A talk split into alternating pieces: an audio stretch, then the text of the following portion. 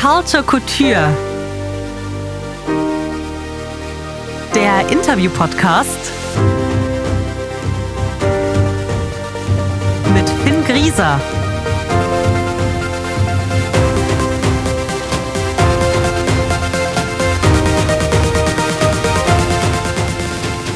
Hey ihr Lieben, schön, dass ihr euch wieder eine Folge Culture Couture anhört, der Podcast, in dem ich, Finn, Menschen aus der Mode und oder Medienbranche interviewen werde.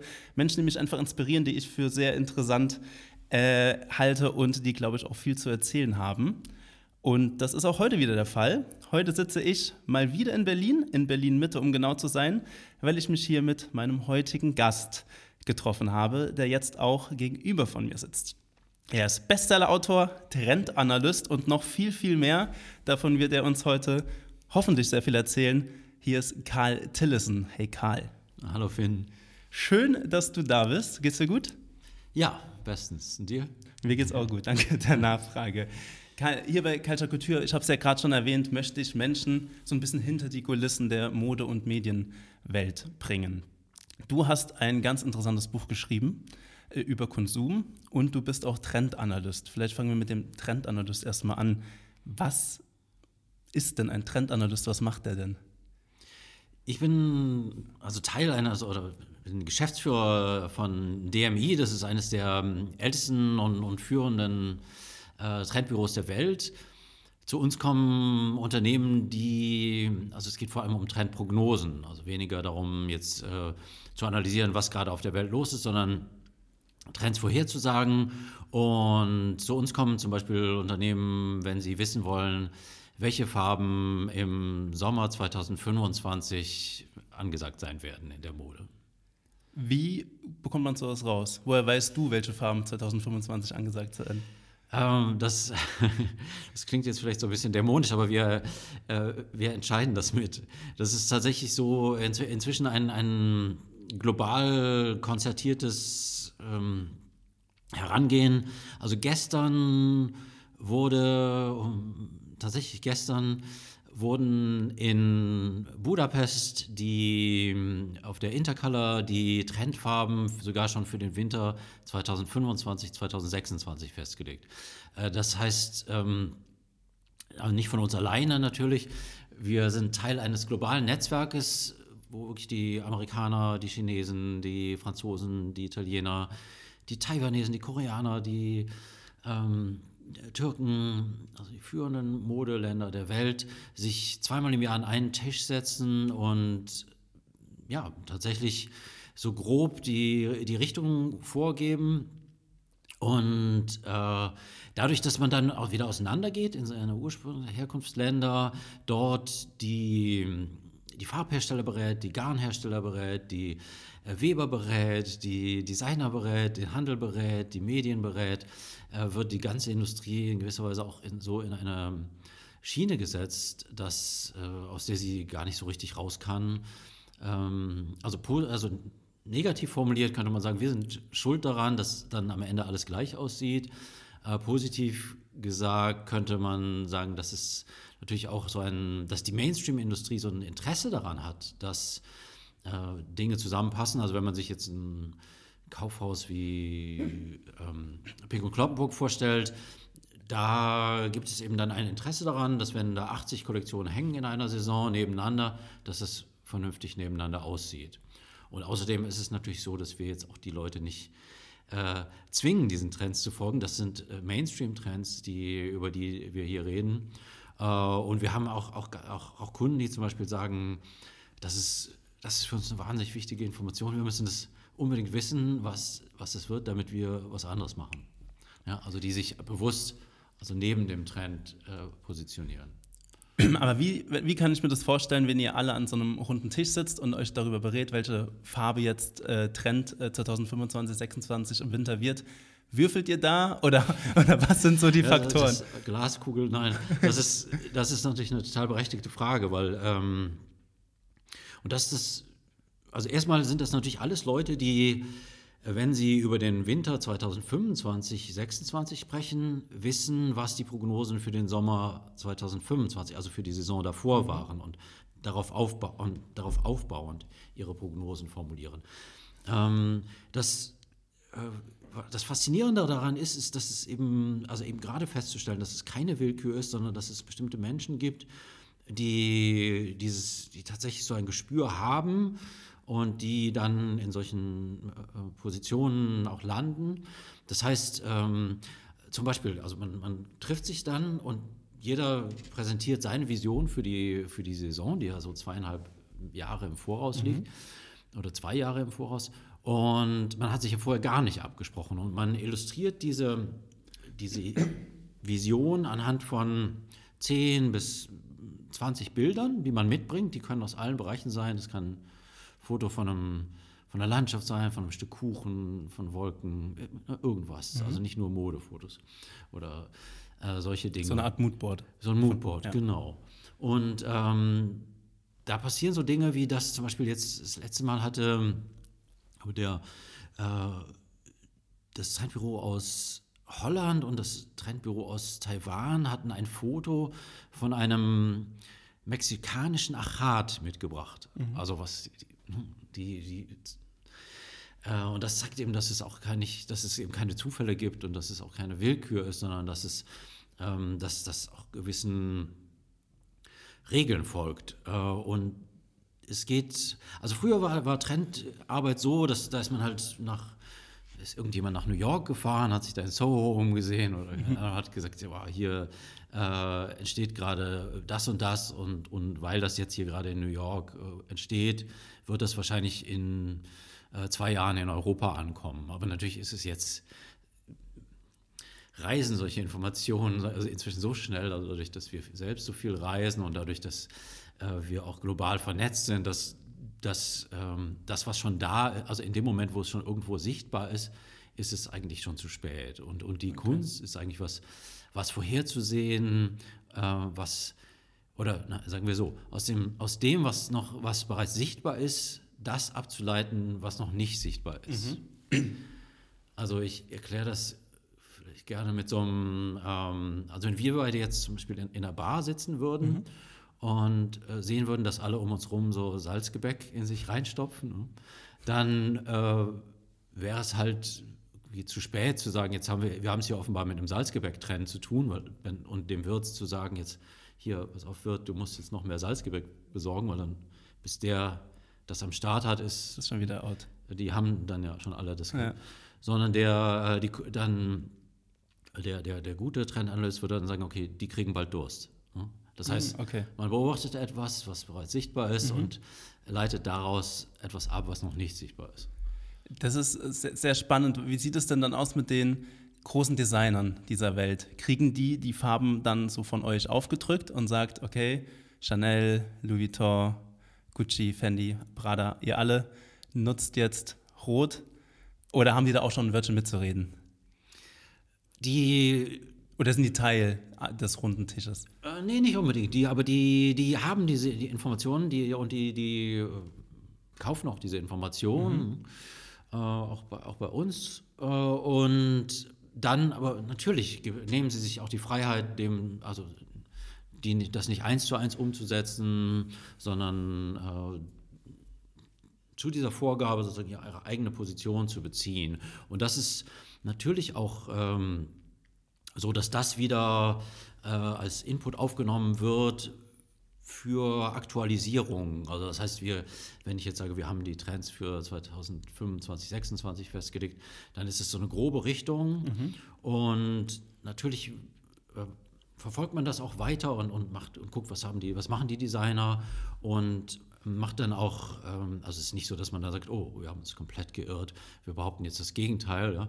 aber äh, es gibt halt äh, so leichte Kurskorrekturen, dass wir einfach sagen, okay, das hat jetzt doch ein bisschen andere Gewichtung oder das hat doch mehr Bedeutung oder das hat ein bisschen weniger Bedeutung, als wir noch vor einem Jahr mhm. gedacht haben. Und so und so nähert man sich halt der, der Saison dann. Du bist jetzt so für Farben auch zuständig oder machst du auch Schnitte, Muster? Sagst du jetzt, okay, die Skinny Jeans ist jetzt out, jetzt trägt, tragt alle wieder Baggy Pants oder ähm, entwickelt sich sowas auch? Wir, also wir haben so, so ein Team von, von ähm, Antennen oder äh, die, die auch also von, von Leuten in verschiedenen Städten der Welt, die, mit denen wir, also mhm. so Netzwerkarbeit noch da, vernetzt. Also es gibt welche, die in, in äh, Paris leben, ich bin hier in Berlin und wir sind alle so ein bisschen Generalisten, aber wir haben auch alle unsere Schwerpunkte. Also es gibt einen Farbguru tatsächlich, mhm. der so, äh, das sind Dinge, sind Farben. Es gibt einen, der äh, so ein Materialfreak, das ist mhm. auch einfach äh, Leute, die, die wirklich besessen sind von diesen Themen. Und äh, mein Bereich, das, das nennt sich Zeitgeist, also da geht es darum, aus bestimmten äh, Verschiebungen im Wertesystem der Menschen oder in, in, in Veränderungen in den Prioritäten der Menschen äh, Modetrends abzuleiten. Also äh, das heißt, also ganz plakatives Beispiel war natürlich jetzt die Pandemie, also wo, mhm. äh, wo man einfach sehr, also einen sehr, sehr klaren Zusammenhang herstellen konnte zwischen dem, was um uns herum passiert oder was, was gerade auf der Welt los ist und den, den Farben, die, äh, die wir bevorzugt haben. Und, das ist, es geht, und darum geht es eigentlich, dass ja, wir haben so, also so ein wertebasierter Ansatz, der, äh, und das macht es für mich auch immer wieder spannend und reizvoll, äh, dass diese Zusammenhänge herzustellen, wenn es jetzt wirklich jede Saison einfach nur wäre, okay, diesmal jetzt blau, okay, nächste Saison grün und so, das, das wäre auch irgendwann ermüdend.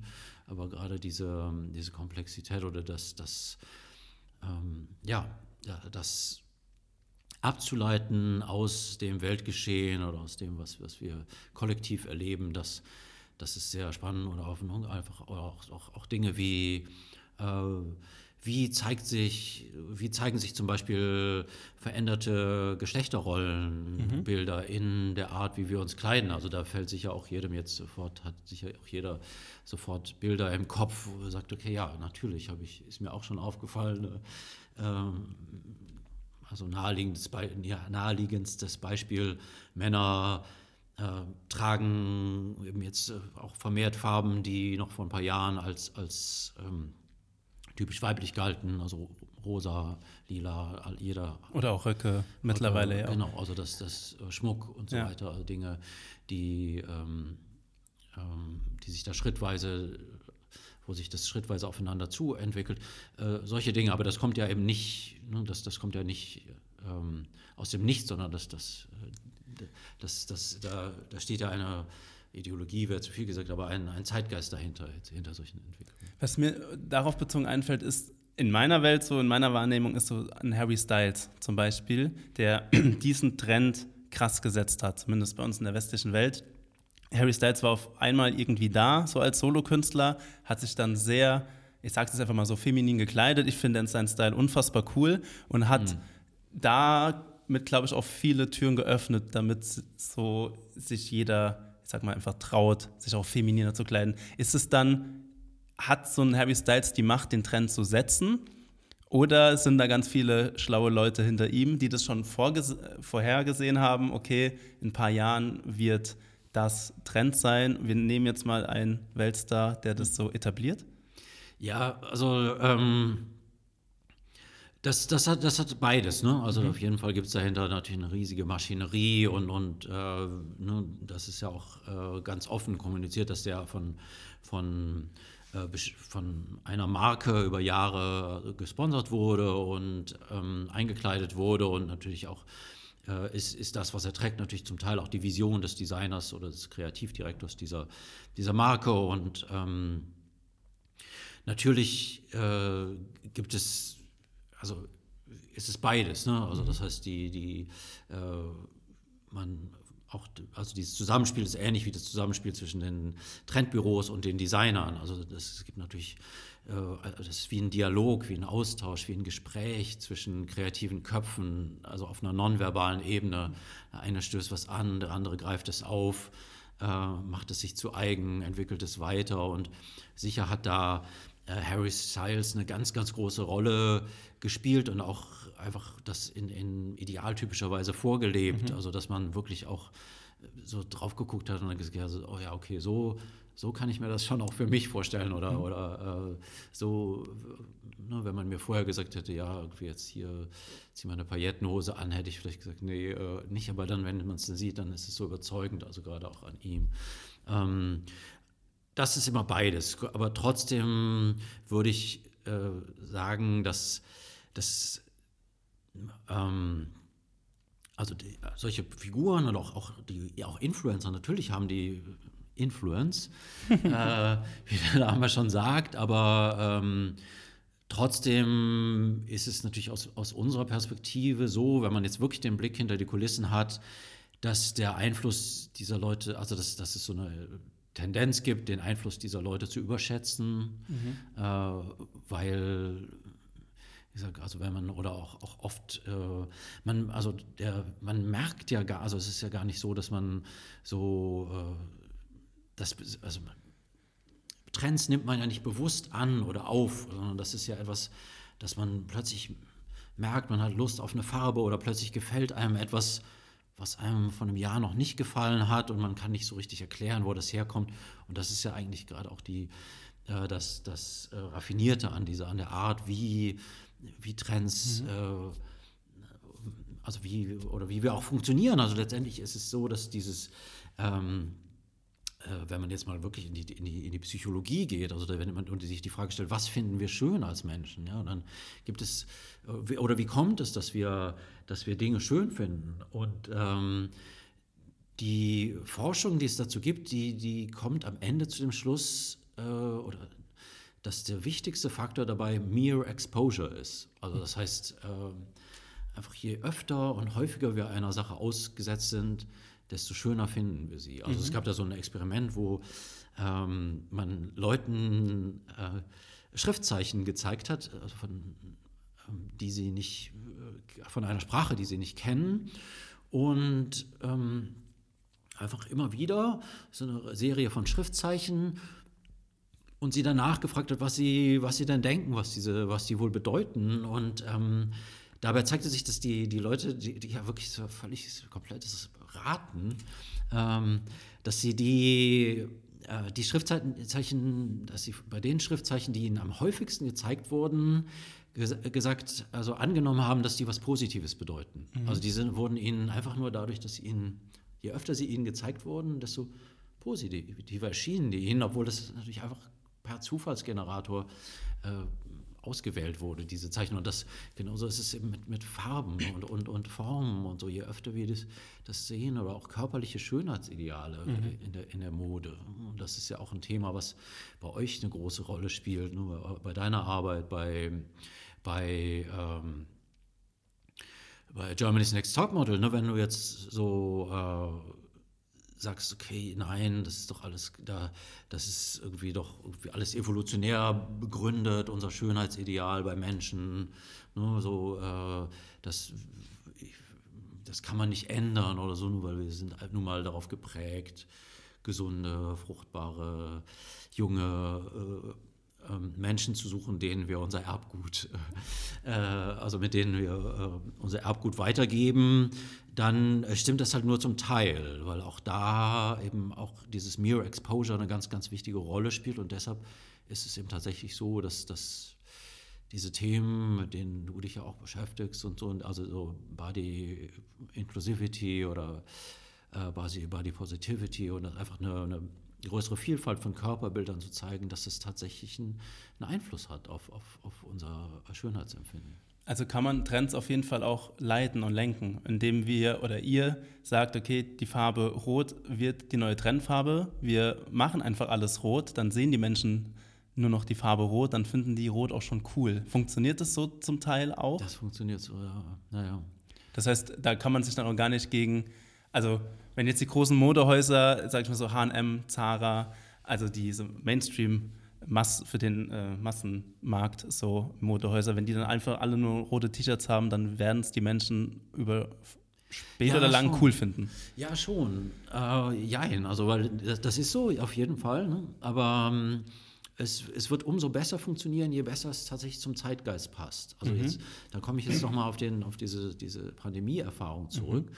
Das war so, als es ausgebrochen ist, waren die war das für uns erstmal ein extrem destabilisierendes Erlebnis. Also die, mhm. die, wir haben uns das vielleicht nicht alle so eingestanden, aber es war auch beängstigend, weil unser unsere ganzen Routinen von, abgeschaltet waren, unsere, ähm, also es gar nicht so sehr die Angst vor der, vor der Krankheit, als, als die, diese, diese Tatsache, dass unser ganzer Alltag durcheinander gebracht wurde und, und nichts mehr geklappt, also all unsere Pläne durchkreuzt wurden. Und das hat ähm, war sehr, sehr beunruhigend von, von, der, von, der, von der Grundstimmung. Auch, auch grundsätzlich werden ja auch Veränderungen, auch positive Veränderungen als sehr stressig empfunden. Erstmal, also angenommen, man wird befördert, bekommt einen tollen neuen Job, alles ist so, wie man sich das gewünscht hat. Aber die ersten Wochen werden körperlich als Stress empfunden, also solche Veränderungen. Das heißt, wir hatten äh, erstmal das, wir haben, wir, haben, wir haben Kleidung und Farben auch so ein bisschen wie Psychopharmaka äh, eingesetzt. Äh, wir brauchen erstmal Tranquilizer und dann waren die Farben im beige, grau, mhm. die Materialien waren weich, äh, die, die, die Formen waren rund in der Mode und so weiter. Ähm, und da komme ich jetzt zurück auf deine Frage. äh, also wenn du jetzt in so einem Moment versuchst, Leuten Rot reinzudrücken, ist es, wird dir das irgendwie auch gelingen, aber halt mit, mit viel Widerstand. Also ist es halt sehr, und wenn du jetzt dann, ne, also deinen ganzen Laden damit vollhängst, könnte es halt auch sein, dass, dass du sehr viel verramschen musst am Ende. Ja. Das heißt, die, die, wir können, und das ist eben auch die, die Herausforderung an, an unserer Arbeit, wir können eben nicht wirklich machen, was wir wollen und einfach den Leuten noch was reindrücken, sondern das, wir, wenn wir gut, also das, was wir vorhersagen, landet in großen Mengen auf dem Markt. Also das ist eben in, in den, bei H&M, bei Zara und so weiter. Wenn wir gut gearbeitet haben, ist es sofort ausverkauft. Und wenn mhm. wir schlecht gearbeitet haben, ist es katastrophal, weil dann gigantische Mengen von Ware im Schlussverkauf landen, verramscht werden müssen oder geschreddert werden oder verbrannt werden oder keine Ahnung. Mhm. Und insofern ist es eben, äh, ja, kann man natürlich dadurch, dass man, also kann man so, so, so, den, so, so Trends so ein bisschen penetrieren, aber, äh, aber eben nicht, es, es, es, es ist eben es muss eben auch auf fruchtbaren Boden fallen. Äh Gibt es da, gibt's da Mittel, ähm, mit denen man solche Trends testen kann? Also habt ihr so Testgruppen über die Jahre, wenn ihr jetzt sagt, okay, bleiben wir mal bei den Farben, ihr seid da gerade dabei, die Trendfarbe 2025, 26 Winter äh, festzulegen. Testet ihr das jetzt schon so ein bisschen an den Leuten? Sagen wir mal, okay, wir geben den mal blau, den mal rot, mal schauen was besser. Äh, das, das, das, das würde irgendwie schwer nicht, also insofern nicht funktionieren, weil natürlich, also zum Beispiel, wenn wir ähm, jetzt uns überlegen, was, was, was wollen die, die Leute ähm, für, für den Winter 2025, 26 und wir würden jetzt, ich, ich, ich finde jetzt mal was ne? mhm. und dann sagen, okay, der Sommer 2025 war extrem so schreibunt und so, der war ganz schön laut und so von den Farben, dann werden die danach bestimmt wieder Lust auf was Ruhigeres haben. Wenn ich das an den Leuten jetzt testen würde, die diese Erfahrung noch nicht hinter sich haben, würde ich okay. halt nicht, würde es nicht so gut funktionieren. Also das, ein Test ist eben das, was ich auch eben mit dem bisschen mit dem mexikanischen Achat meinte. Also das heißt, äh, ist natürlich äh, kommen da eben Leute, kommen da eben diese ganzen Trendinstitutionen aus von der ganzen Welt zusammen und ähm, präsentieren ihre Vision und äh, man und bei der Schnittmenge aus all diesen Visionen Einzelprognosen, da hat man halt dann die größte Sicherheit. Also das, da ist man dann der Ansicht, dass es eben so intersubjektiv, also nicht nur eine subjektive mhm. Vorhersage ist, sondern so eine, zumindest eine intersubjektive Vorhersage, eine objektive Zus äh, Vorhersage kann es zudem mit dem Vorlauf eben auch noch gar nicht geben. Und dass, dass wir testen dann später schon, machen wir, also gerade bei uns haben wir jetzt äh, eben auch äh,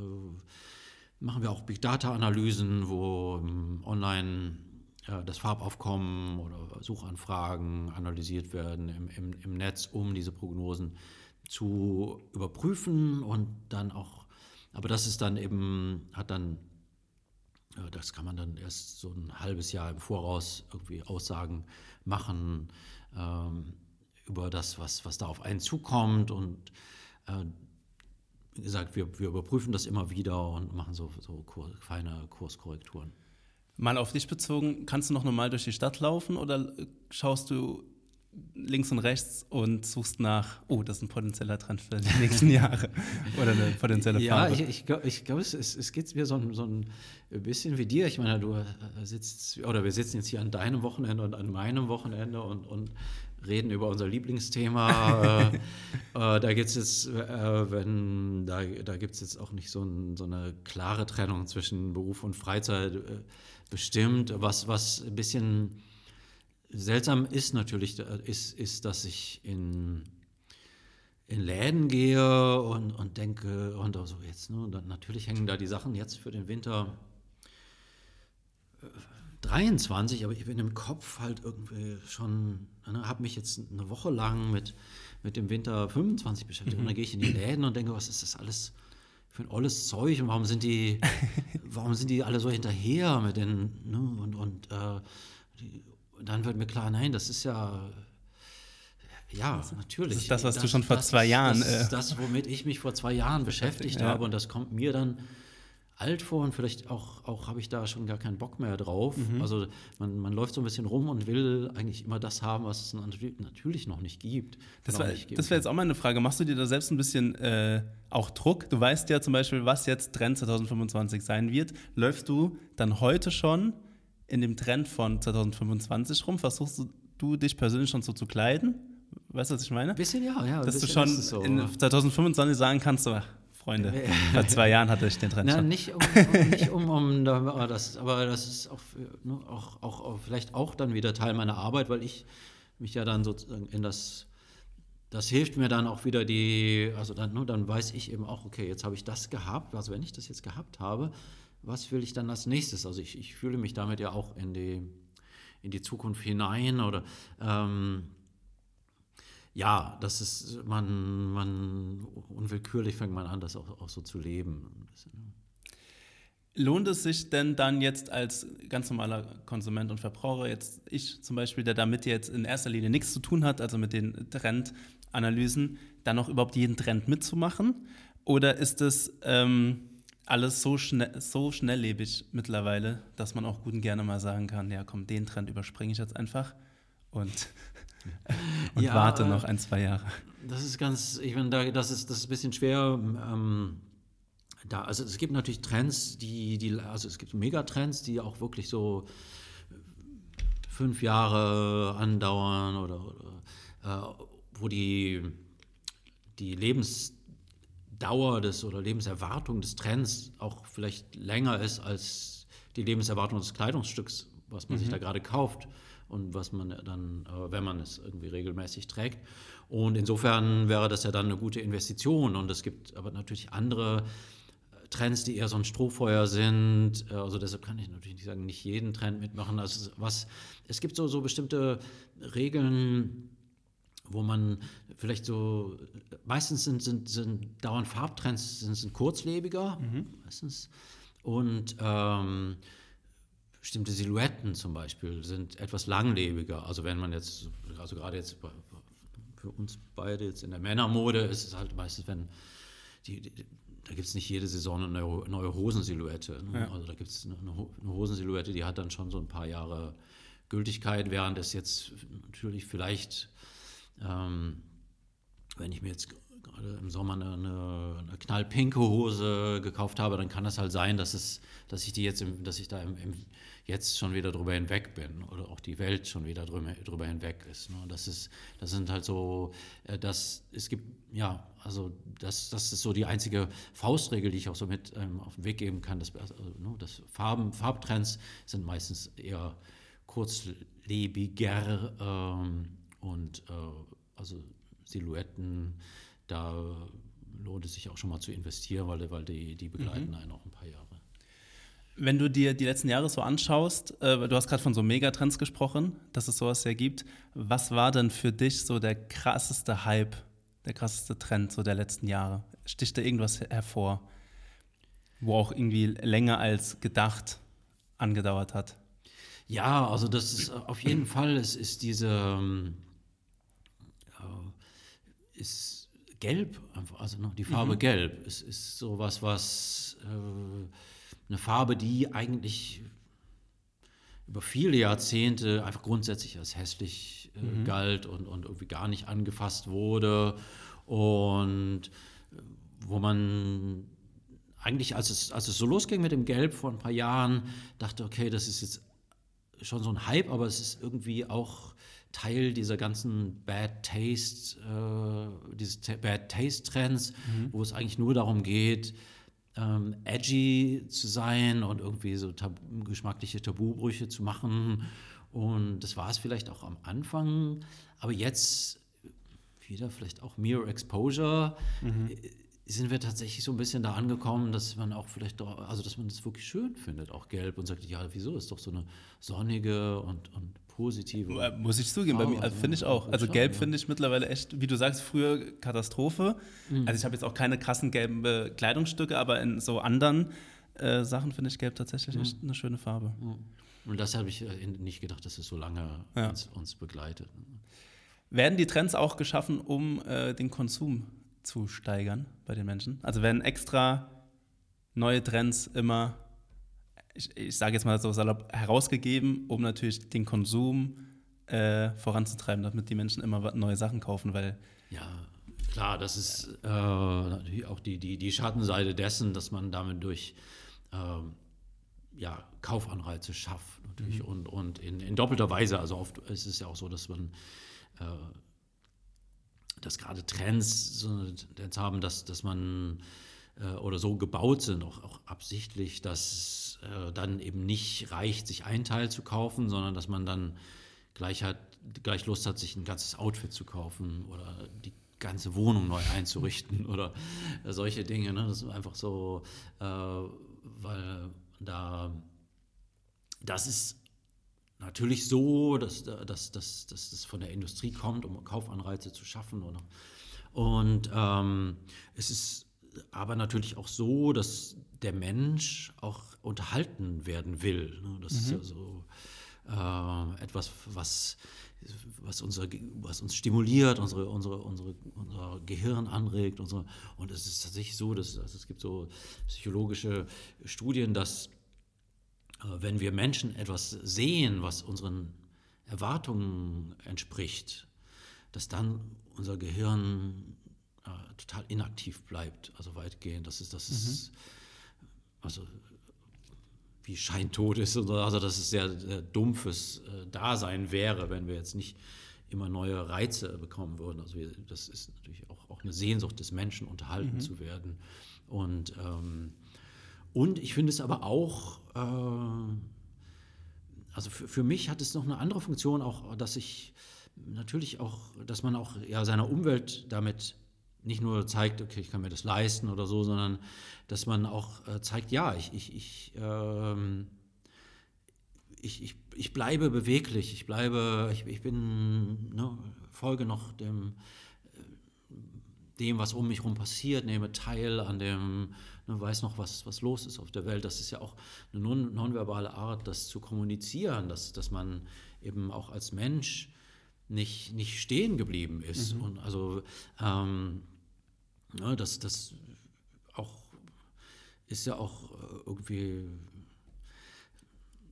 es, es, ist, es ist ja irgendwie langweilig, mit jemandem zu, auch zu reden, der sagt irgendwie, ja, meine, ja, ich höre irgendwie seit 40 Jahren die Beatles und ich, mein Lieblingsfilm ist Casablanca und nö, das finde ich so. Ne, muss und soll auch das- noch so bleiben. ja, das ist auch so Ja, sehr lang. langweilig. Und natürlich äh, es ist diese ganze, äh, ja, ist das, ist das ökologisch auch sehr, sehr, ähm, also äh, äh, fragwürdig, ne? Diese, diesen Trends immer zu, zu folgen und, und hinterher zu hecheln. Und gleichzeitig ist es äh, natürlich auch, äh, ja, also wie man das bewertet, hängt vielleicht auch davon ab, ob man grundsätzlich bereit ist, ist Mode einen kulturell, kulturellen Wert zu, zu gestehen oder ob man sagt, das ist einfach oberflächlicher Schwachsinn, das braucht kein Mensch.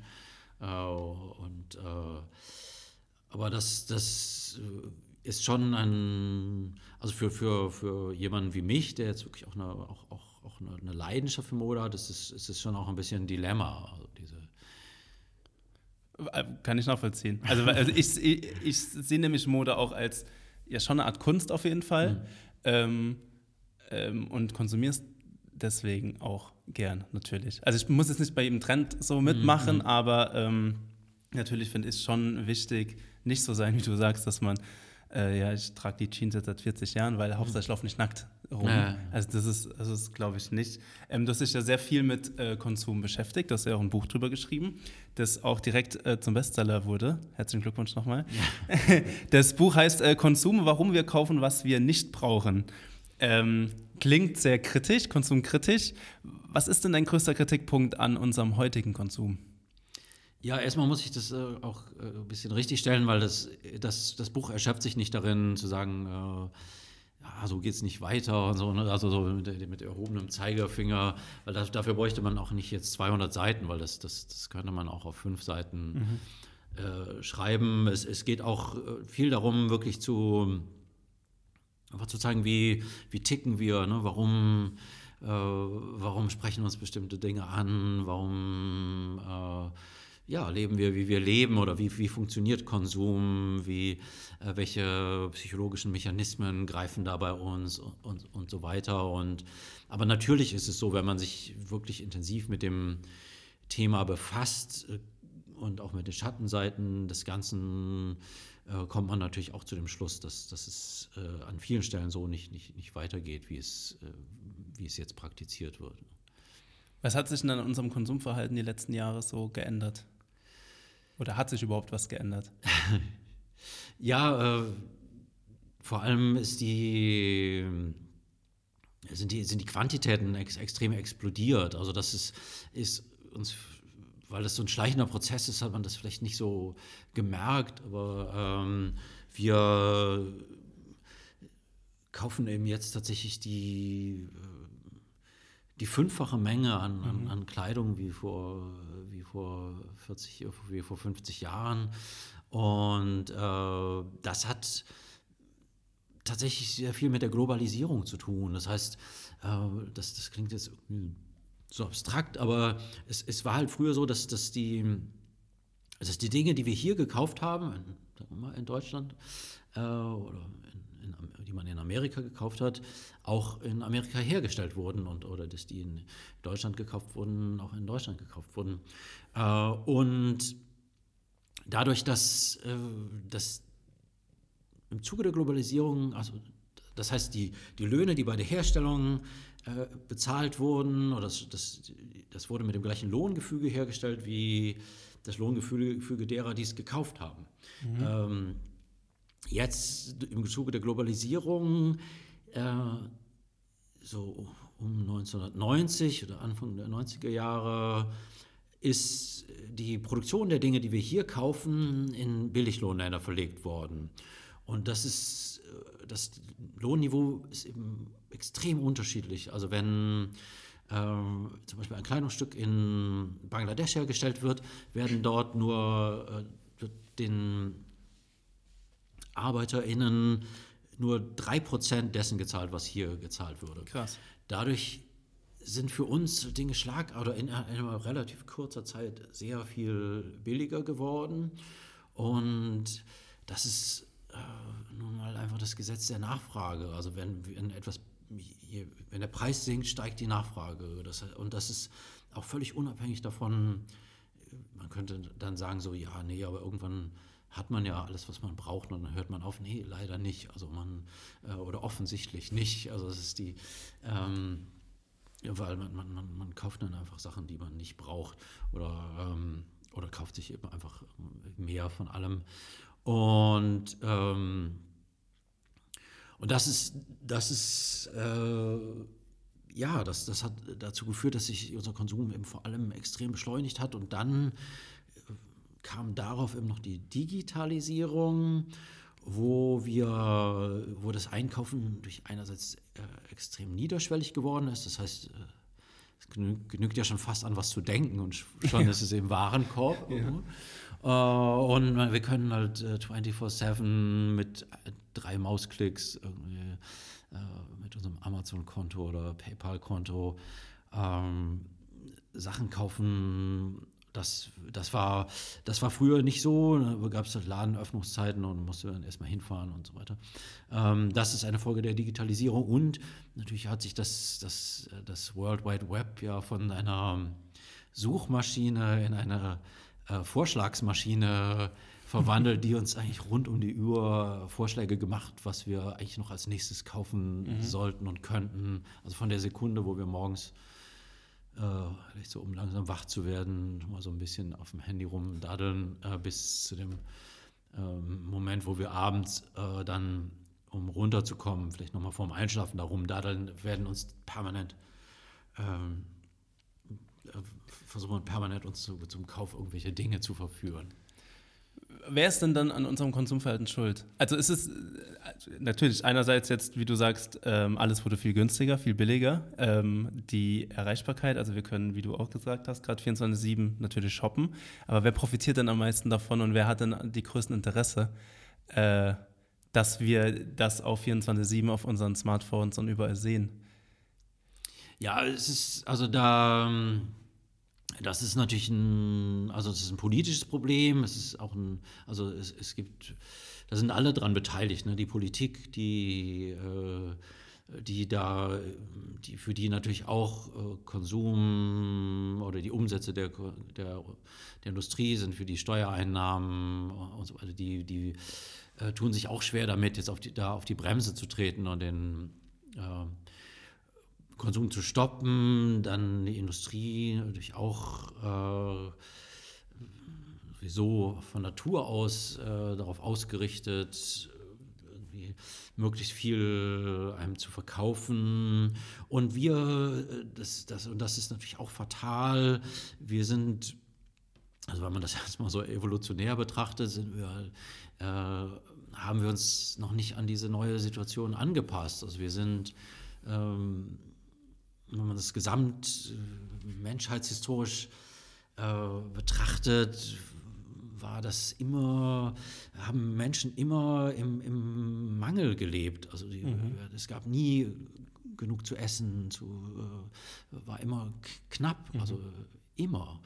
Äh, und erst seit zwei Generationen, eigentlich erst seit dem Zweiten Weltkrieg, äh, äh, leben wir im Überfluss, in einem kontinuierlichen Überfluss. Und das ist auch so, dass unser, unser Gehirn oder so, sich noch gar nicht äh, darauf umgestellt hat und wir haben tatsächlich auch, ähm, ja, also wir, wie so äh, Cocker Spaniel, die keine Fressbremse haben, weil sie halt in der Natur nie eine brauchten. Da gab es nie zu viel zu mhm. fressen für die.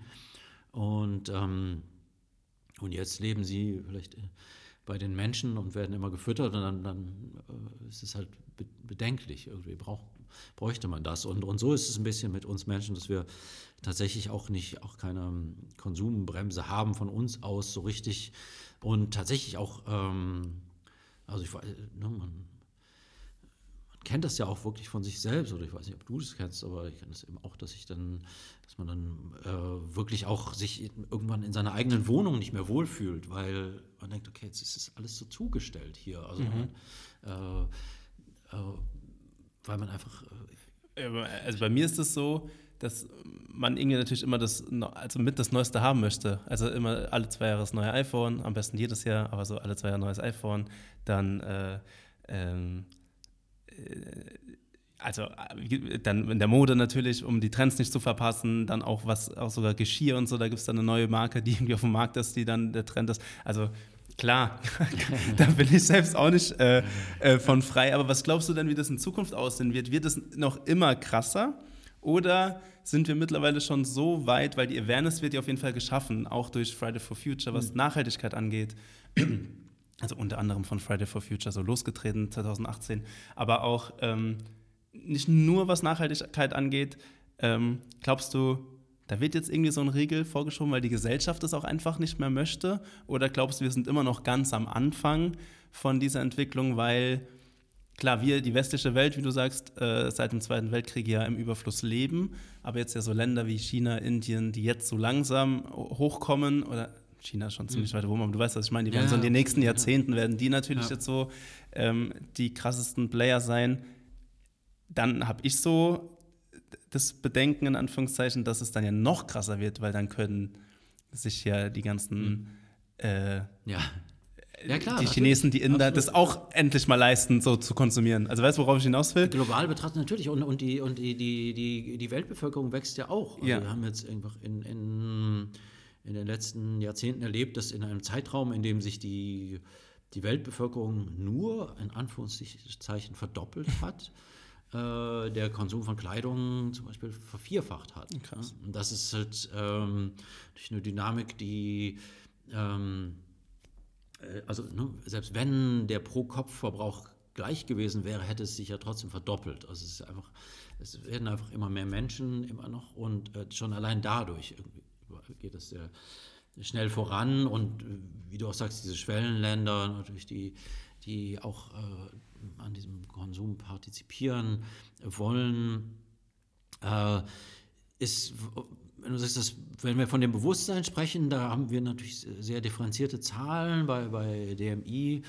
Äh, da zeigt sich, dass es so eine, in unserer Gesellschaft so eine, so eine Polarisierung gibt, die auch sich ich, in bestimmten Angeboten in der Modebranche widerspiegelt. Das heißt, es gibt natürlich eine, eine gewisse äh, Bubble, in der du und ich wahrscheinlich auch irgendwie so äh, uns bewegen Fall. zum Ja. Teil, die, äh, wo es immer zunehmend ein Bewusstsein dafür gibt, dass, dass man ähm, und auch gute Vorsätze gibt, weniger zu kaufen und langlebigere Dinge zu kaufen auf allen äh, Gebieten. Und das ist auch, auch wirklich sehr ernst zu nehmen und das, das, das breitet sich auch immer weiter aus.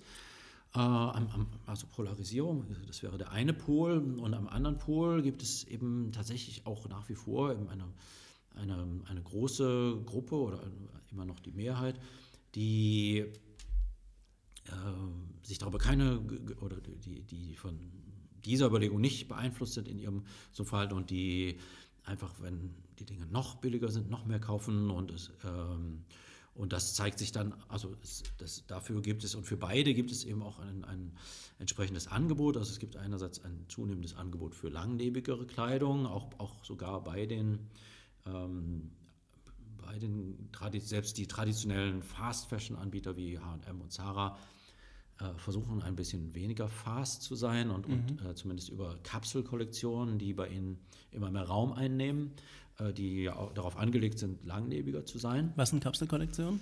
Das ist so, also so ein, die, die machen solche Kollektionen, so, so kleine Kollektionen, die aber nicht einfach so dazwischen gehängt werden, zwischen, den, äh, zwischen das, in, in, das, in das Sortiment, sondern die auch, auch gesondert dargestellt und präsentiert werden ähm, und die äh, teurer sind, ho also hochwertiger produziert, langlebiger vom Design und äh, so, weiter. Und dieser, dieser, das nimmt halt zu, auch bei der, und natürlich auch äh, die, die das schon immer gemacht haben, äh, keine Ahnung, Manufaktum, äh, es, es gibt sie noch, die guten Dinge und so.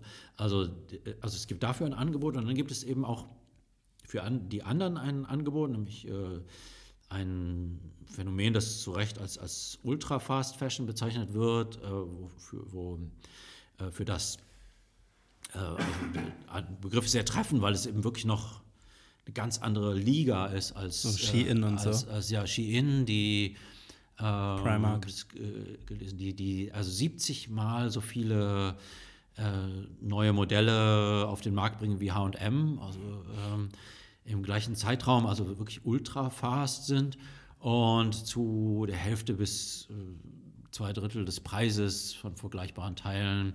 Also auch das ähm, ist ähm, ja eine Realität und, und die machen auch, also Shein macht in den USA schon, schon mehr Umsatz als, als H&M und, und, und Zara und auch äh, global betrachtet schon mehr Umsatz als, als Uniqlo. Also das ist auch was, was insofern wäre es jetzt natürlich verfrüht zu sagen, ja, weil jetzt zunehmend Konsumverzicht ähm, also gepredigt wird oder das Bewusstsein dafür wächst, äh, zu sagen, das ist schon gewonnen und, und Fast Fashion ist tot und so. Nein, es gibt also diese, tatsächlich diese Polarisierung. Also so Unternehmen wie Shein, wenn wir jetzt schon eh gerade darüber sprechen, wie kann man denn, also ich frage mich das manchmal wirklich, wie kann man denn mit gutem Gewissen einfach ein T-Shirt kaufen für 1,50 Euro oder 2 Euro oder Jeans für Also für so sehr ultra billig. Also kann die Qualität da überhaupt mithalten? Jetzt mal abgesehen davon, dass das sowieso wahrscheinlich verwerflich, was, äh, was Arbeitslöhne und so angeht, aber jetzt auch Ja. mal ganz kurz Ja. nur auf die Qualität bezogen. Ist es dann trotzdem noch ganz okay Qualität oder ist das wirklich richtiger Müll? Es ist. es gibt ja auch Leute, die wollen die, äh, die Dinge nur ein, zweimal tragen. Und dafür reicht dann auch die Qualität. Ne? Es Ja. ist also die, ähm, die Qualität, also natürlich ist es eine, eine minderwertige Qualität, definitiv. Natürlich, aber die, die, die Sachen müssen ja auch nur so, so, halt, so lange halten, wie sie getragen werden sollen. Es gibt natürlich auch immer diese Leute, die sagen, ja, ich ne, für ein Event kaufe ich mir, kaufe mir das für einen Abend oder ich, ich fahr, äh, kaufe mir das für einen Urlaub und wenn ich zurückfahre, dann lasse ich es eigentlich gleich da, weil das, äh, ne, und so. Also das ist ja auch äh, alles Teil dieser, dieser Psychologie. Aber wenn, du- wenn du sagst, ja, wie, wie, wie kann man sowas kaufen? Ähm, das ist eben er- erstaunlich, dass, dass natürlich, wenn man jetzt die Leute so befragen würde, sagen, nee, das, das würde wahrscheinlich die Mehrheit sagen, dass sie das auch nicht, nicht befürworten. Das, das, das Ding ist ja, dass man eben nicht, also wir, äh, man kauft seine Kleidung ja nicht in so einem weißen Raum, wie wir hier so sitzen, und dann gibt es hier so diesen weißen Tisch, an dem wir sitzen, und dann liegt da ein, äh, ja, fair und, und, und, und ökologisch und nachhaltig produziertes Kleidungsstück äh, links und das andere das Ultra Fast Fashion Teil äh, auf der anderen Seite und dann äh, entscheidet man sich, sondern das ist, das ist wirklich so, die Leute driften so durch die Felder, so browsen durchs Internet, äh, laufen durch Läden und dann ist da irgendwie so ein Teil, was äh, jetzt vielleicht von genau das ist, was sie gesucht haben und dann ist es auch noch total billig und äh, dann kauft man sich das und, und denkt da auch nicht, nicht weiter so in der Praxis. Was muss denn ein T-Shirt kosten, damit man das guten Gewissens kaufen kann? Und ich meine jetzt nicht, okay, ich kaufe jetzt ein Versace-T-Shirt, kostet 800 Euro, weil Versace draufsteht, sondern jetzt wirklich nur, okay, ich mag ein T-Shirt, wo ich mir sicher sein kann, dass wirklich alles in der Produktionskette fair ist. Gibt es das überhaupt? Ja, ja, das gibt es, das gibt es absolut.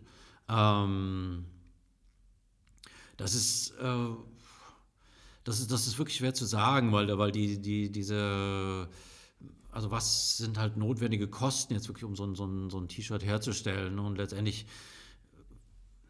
will man ja auch, dass es in, einer, in einem schönen Laden, in einer guten Lage, in einer hübschen Umgebung Ja. hängt und, ähm, und man eine gute Beratung hat und so. Und das sind natürlich alles, alles Kosten, die sich nicht von dem, die Teil dieses, dieses Endverkaufspreises sind. Deshalb ist es halt, äh, wäre der, diese Frage halt total unterschiedlich zu beantworten, wenn man sagt, wenn man sagt, okay, ich, ich, ich kaufe das jetzt, keine Ahnung, in, in einem, in einem Fabrikoutlet oder ich kaufe es also in einer, in einer 1A-Lage, in, in einem schönen, äh, schicken Laden und, und, und so weiter. Aber es gibt natürlich, es ist ganz klar, dass, dass wenn ein T-Shirt 5 Euro kostet, dann, dann kann es da nicht mit, mit rechten Dingen zugegangen sein.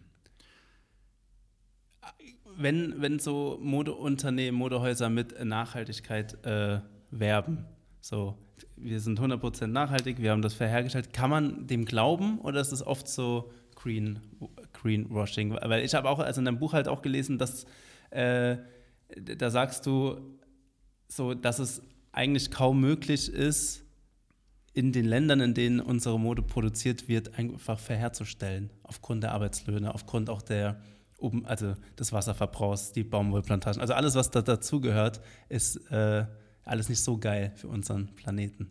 Ja, ich, doch, ich, doch das, das, ich würde schon sagen, dass das, das, wird, das, das, das kann man hinbekommen.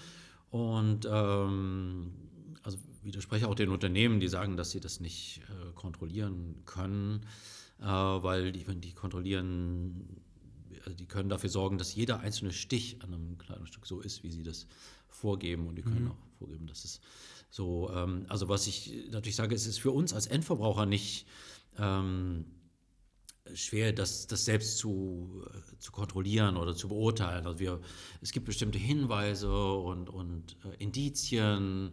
Hm, Das, der Preis, aber ähm, das ist das Herkunftsland, das steht da drin, wo es gefertigt wurde. Aber all das gibt keinem, kann einem nie eine hundertprozentige Sicherheit geben. Und insofern ist es auch eine, eine politische Frage. Und ich, ich bin also ein ganz, ganz großer Fan, also ohne jetzt den, den Verbraucher komplett aus der Verantwortung erlassen zu wollen. Also der Verbraucher hat schon eine große, große Verantwortung und äh, sich da auch Mühe zu geben, die richtigen Produkte zu kaufen. Aber am Ende ist es, eine, ist es eine politische Frage und ich bin ein ganz großer Fan dieses Lieferkettengesetzes, weil eben da erstmal diese, diese, diese Diskussion darum war auch so ein bisschen irreführend. Also das, das klang so, als ob da äh, bestehende Gesetze unverhältnismäßig verschärft werden jetzt und, und den Auflagen irgendwie verschärft werden, die von den Unternehmen kaum zu erfüllen sind. Das ist wirklich totaler Bullshit. Also das ist, äh, äh, es, es gab bei uns bisher äh, gar keine Auflagen. Das heißt, man konnte alles, wirklich alles, Kinderarbeit, alles egal, äh, also Abwässer ungefiltert in Flüsse leiten, konnte man nach Deutschland importieren, hier ins, in die Supermarktregale räumen oder auf die Kleiderstangen hängen und hier verkaufen. Es gab keine Auflagen, null. Okay, krass. Bis wann?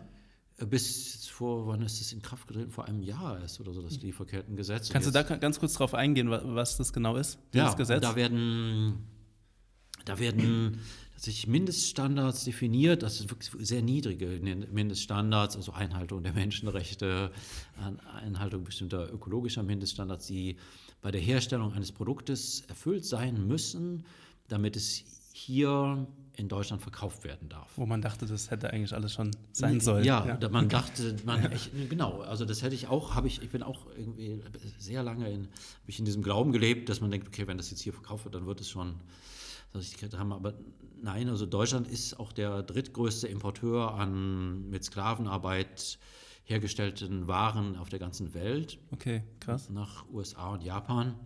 Und ähm, das heißt nicht, dass wir jetzt, äh, was, was diese Lieferketten oder diese Standards anbelangt, äh, global äh, irgendwie schlechter aufgestellt sind. Also das ist tatsächlich etwas, was, äh, worüber man sich früher keine Gedanken gemacht hat vor der Globalisierung, weil eben das nicht so ein äh, Thema war und ähm, wo man lange gebraucht hat, um zu verstehen, dass das jetzt, dass es etwas war, ist, was man früher nicht regeln musste, aber jetzt regeln muss.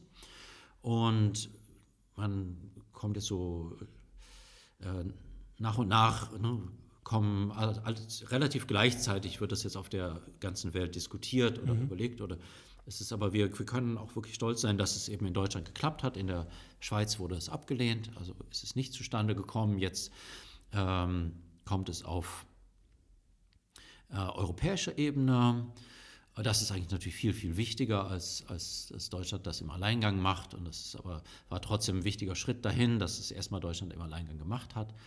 Und ähm, das ist, das ist, und da wird viel gejammert und viel geschrien, das ist also von der Industrie, das, das wäre nicht zu leisten und das wäre völlig mhm. unmöglich. Und, und auch, auch Umweltorganisationen äh, oder, oder Aktivisten suchen dann jetzt irgendwie das Haar in der Suppe und sagen, das wäre alles zu wenig und, und irgendwie nicht ausreichend und so. Aber wir können total froh sein, dass es überhaupt was gibt. Erstmal, das war schwer. Das war der erste Schritt in die Richtung. Und, und, ähm, und auch, äh, und ich, und deshalb bin ich auch, also es gibt ja Leute, die sagen, ja, wir wollen Transparenz und wir wollen hm, das, das soll die Unternehmen sollen das alle offenlegen, wie das hergestellt wird. Und das, ich glaube nicht, dass das der Weg ist. Also ich vergleiche das gerne mit so einem äh, mit so einem Restaurantbesuch, ja, wenn ich, wenn ich in, in, in ein Restaurant gehe, dann, ähm, dann gehe ich auch nicht selbst in die Küche und kontrolliere, ob das da alles mhm. äh, hygienisch ist und so weiter, sondern ich, es ist super, dass, es, dass, dass, äh,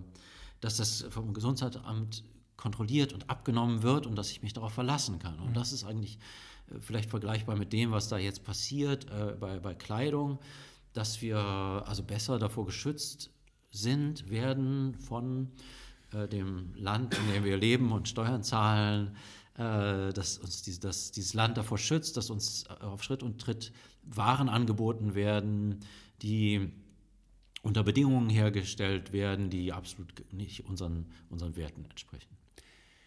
Jetzt ist das der erste Schritt. Was glaubst du, äh, oder ist es überhaupt realistisch jetzt mal denkbar, dass es in Zukunft die Modebranche, die ja mit zu den dreckigsten Branchen der Welt gehört, ich glaube, die macht bis zu 10% der CO2-Emissionen weltweit aus, was schon, also was mich äh, sehr überrascht hat, mhm. äh, irgendwie auch dreckiger als die Luft, äh, äh die Luftfahrtindustrie. Ähm, Gibt es da in naher Zukunft oder in entfernter Zukunft äh, die Hoffnung, dass das eine saubere Industrie wird? Naja, ich denke, dass, dass äh, wenn, wenn sich solche, wenn zum Beispiel jetzt diese, ähm, dass das auf europäischer Ebene durchkommt, so ein, so ein Lieferkettengesetz, dann ist es ja schon so, dass, dass es ja dann auch einen Druck auf die Herstellungsländer, dass sie also so standardmäßig diese, diese Dinge schon anders äh, äh machen und nicht sagen, nicht sagen, okay, jetzt für diesen, für die ne, 3%, keine Ahnung, unseres Umsatzes, den wir mit Deutschland machen, stellen wir jetzt nicht unsere ganzen Produktionsbedingungen um, mhm. aber wenn es dann plötzlich ganz Europa ist oder der ganze EU-Markt, dann werden da auch schon andere ähm, Standards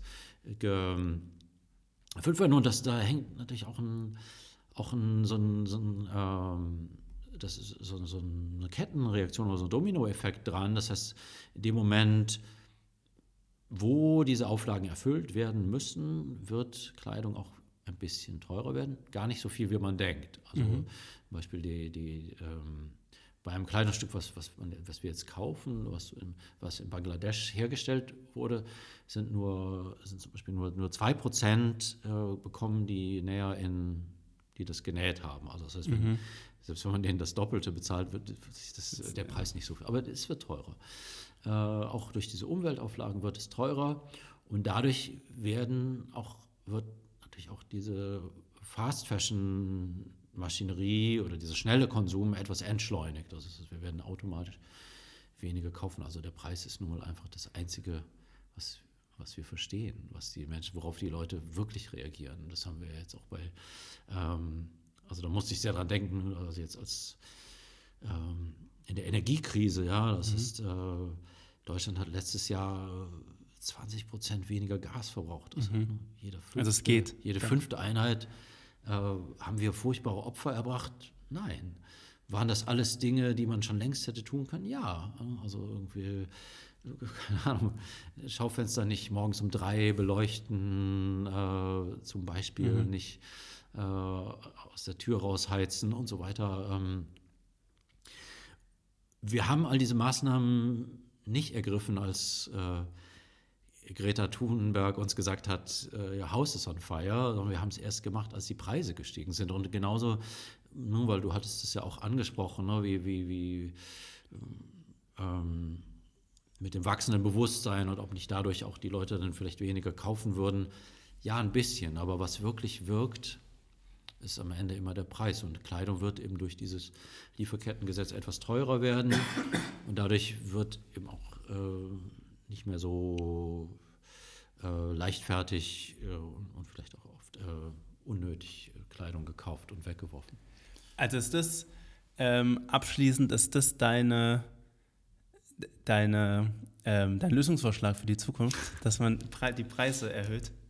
Naja, ich, ne, ich habe ja jetzt dieses Buch geschrieben, äh, Konsum, und das ist eins, ein Buch, was sich eigentlich an den Konsumenten richtet und uns eben sagt, was äh, ihm erklärt, er oder auch oder versucht, oder irgendwie ihn, ihm bestimmte Dinge bewusst macht, die er ja vielleicht schon mal so äh, grundsätzlich schon so weiß. Es ist ja nicht so, dass kein, dass wir jetzt gar nicht nur sagen so was wusste gar nicht, dass es sowas gibt oder so. Aber er das irgendwie einfach irgendwie nochmal in der genau in den Zusammenhang stellt und bewusst macht und auch eben auch äh, Tipps und, und Tricks und Ratschläge gibt, wie man seinen eigenen Konsum verbessern kann. Aber eigentlich könnte man natürlich drei Bücher schreiben. Man könnte ein Buch für die Industrie schreiben, eins für die Politik und eins für den, für den Verbraucher oder den, den Konsumenten. Dann äh, vielen, vielen Dank äh, lieber Kai. Ich habe das Buch übrigens gelesen. Es ist wirklich sehr interessant. Ich packe es euch äh, gerne in die Shownotes. Äh, lest es, schaut es euch an. Es ist wirklich cool. Vielen, vielen Dank, Kai, für die spannende Folge. Äh, danke dir, Finn. Ich glaube, es gibt noch viel zu besprechen. Gerne äh, nochmal einen zweiten Teil irgendwann. Vielen Dank, lieber Karl. Äh, vielen Dank euch, dass ihr äh, hier wieder zu gehört habt und dann sehen wir uns oder hören uns äh, nächste Woche. Dankeschön. Ciao.